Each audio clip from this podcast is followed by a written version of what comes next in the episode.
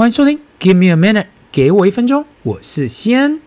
很难哦，想象今年一下子就到年底了，时间过得有够快，十二月一转眼就到了，我自己都还没有准备好啊。那我在想，就说第四季不是才刚开始吗？现在就已经要结束了。那每个人现在都肯定发现嘛，二零二三就这样要过去了。但是很特别的地方就是，二零二三年哦，我们已经很少听到有关疫情的新闻了。那关于这疫情这件事啊，从二零二零到二零二二这三年呐、大家好像都已经忘了。那目前听到的人都是都是说啊，他们要去哪里玩，要把过去三年的这个空格补足，不然就是说啊，现在要投资什么？似乎那三年的时光大家都已经抛在脑后。这就跟我去银行的时候啊，柜台小姐都报给我，哎，现在最夯的外汇是什么？他说：“除了美金之之外哦，最夯的来换的货币就是日币跟泰铢。那我都会跟柜台小姐聊起来，因为我想要知道到底台湾人买的是什么外汇啊？那他说那种热门程度夸张哦，到那种当只要日币一下跌，就是每天都有不同人来买。那我比较惊讶的其实是在泰铢啦，没想到有那么多台湾人会买泰铢，想当然一定是要去泰国玩，不然泰铢真的不算是一个流通货币呀。”特别是泰国现在开放嘛，就是台湾人不需要签证嘛，所以我就想啊，那种每天有多少飞机去日本跟泰国也真的不怪，见怪不怪。毕竟航空公司也不是吃素的，有那个需求就是要出那么多飞机。我还记得星宇航空董事长年初的时候就说到嘛，他飞一班日本就赚一班，意思就是去日本的航班毛利有超过五十 percent 呢。因为你看到他明年一月要开泰国清迈，那过去也已经有了曼谷的航班。所以到了最后呢，每个行业还是要跟着需求走。需求在哪里，就应该要提供相对应的产品跟服务。那这间银行啊，当然是没办法代表整个台湾市场或台湾的消费者。但是这间银行算是台湾公股里面专门负责外汇的，所以大家多多少少应该猜得出来是哪一间。那可是趋势呢，我们是可以看得到的嘛。这就跟台湾现在台湾市场大家一头热 ETF，每个月都有新的 ETF 要上市。那各个投信肯定也看到现在市场就是那么热，所以才会一股脑投入到这个市场里。对于现在这么的热，也有很多人来询问我啊，到底 ETF 这个产品有什么缺点？每个产品都有它的优缺点嘛，不可能有完美的东西。至少对我来讲，我自己还没找过任何完美的、完美的产品或完美的东西。那么多年来呢，对于 ETF 这个我能够想到的缺点呢，一个就是太容易交易了。过去在 mutual fund 的时候啊，要交易一档基金，需要等到市场。关了，当天市场结束了，你要跟你的通路，不管是透过银行端还是投信端，才有办法买进跟卖出。可是到了 ETF，因为是在证券市场交易，这变成一个好处，也是一个坏处。好处是你可以立即交易，马上买进卖出。ETF 的现价跟现在市场是马上反应的，不会说需要等到市场关闭了，你才知道现在价格是多少。就是因为这个好处呢，变成也许很多人原本想要长期投资的，但是一看到市场不好，就想要先卖出，因为想说，哎，要卖回来，要买回来都很容易嘛。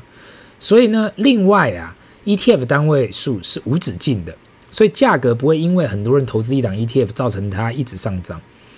过去几年，很多投资大师说到嘛，当很多人去追、去追逐投资 ETF 的时候，那。毕竟是因因为它是被动投资，所以会直接投资到指数分配里的那些公司里。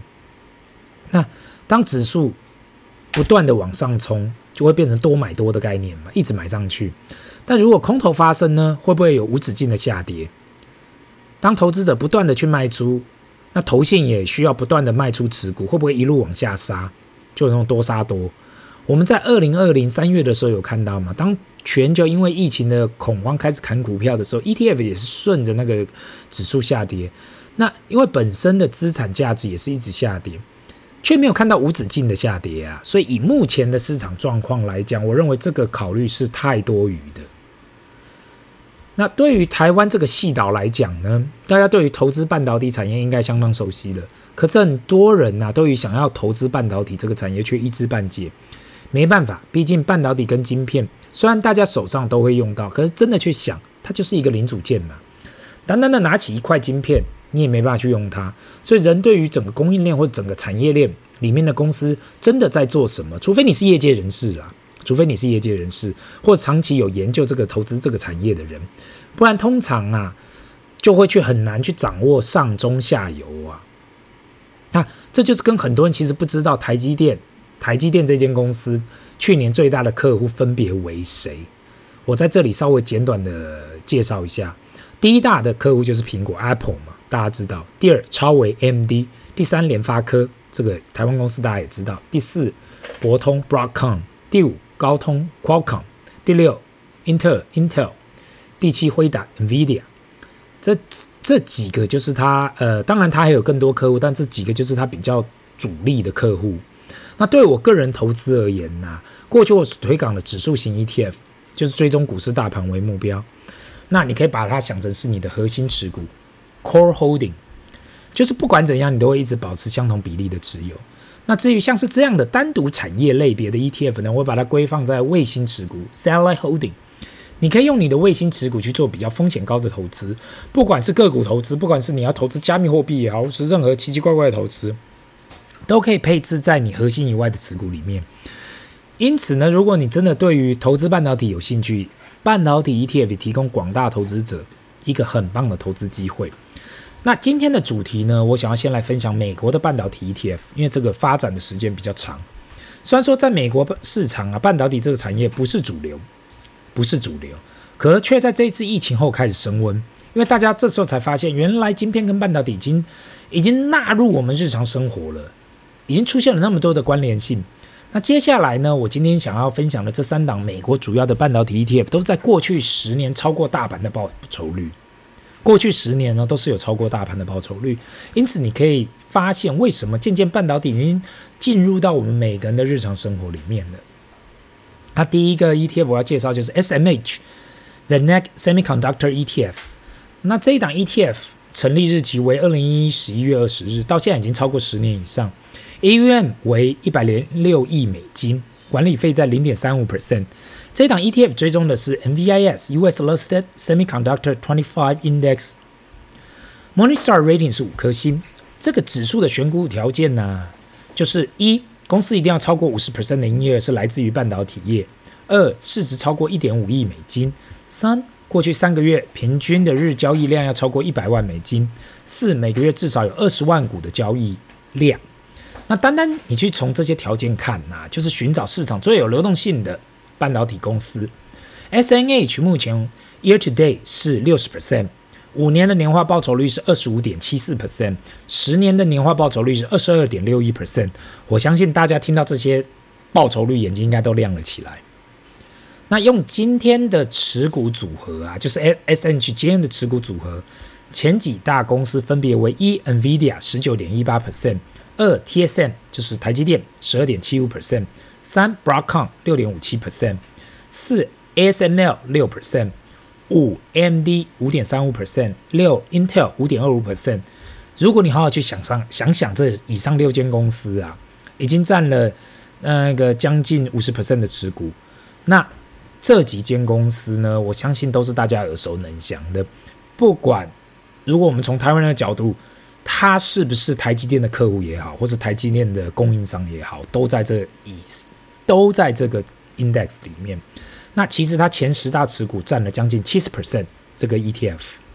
那另外一点要提到的就是说呢，这一档 ETF 的股利的殖利率是非常的低的，目前在零点七四 percent。这跟目前台湾追求的高息 ETF 有很大的不同。美股大盘的殖利率约在两 percent 上下。那像这样的零点七四 percent，几乎就是没有任何股利了，完全追求的是长期的资本利得。那第二个 ETF 我想介绍的就是 SOX S O X X iShares Semiconductor ETF，这是一档由 BlackRock iShares 发行的半导体 ETF，算是目前最悠久的半导体 ETF，成立于二零零一年，追踪的是 ICE Semiconductor Index，AUM 在九十三亿美金，总管理费零点三五 percent。那这个指数追踪的就是目前在美国上市的。不管是 IC 设计、生产或销售的公司，单单看其报酬率啊，year to date 四十九 percent，五年的年化报酬率是二十二点零一 percent，十年的年化报酬率在二十三点一六 percent。其实这些数字听起来是相当惊人的。因此呢，你可以发现，原来半导体工业在过去十年在美国也是相当的蓬勃。那你去看几大持股，可以发现呐、啊，第一。AMD 八点九五 percent，二 Broadcom 八点八九 percent，三 Intel 七点五五 percent，四 NVIDIA 七点三八 percent，五 Texas Instrument 五点六零 percent，六 Qualcomm 四点四一 percent。在前十名的排名里面是没有台积电的哦，台积电是没有在这个指数里面排在前十名，它是排在第十四名，占三点七八 percent。那如果有研有认真去研究台积电前十大客户，就会发现啊，其实这就是这排名的这几位啦，更应该其实说啦，就是该有的大客户，其实台积电全有了。这些客户的业绩呢，会深深影响到台积电的业绩。那目前这一档的 ETF 殖利率在一点零一 percent，你可以看啊，其实。这些的 ETF 都是靠资本利的，没有太多股利的空间。那第三档我想要介绍的是 XSD S&P Semiconductor Index ETF。这一档 ETF 是二零零六年呢由 State Street 发行的半导体 ETF，追踪的指数是 S&P Semiconductor Select Industry Index。那目前的管理费是零点三五 percent，就跟 SMH 跟 SOXX 一样。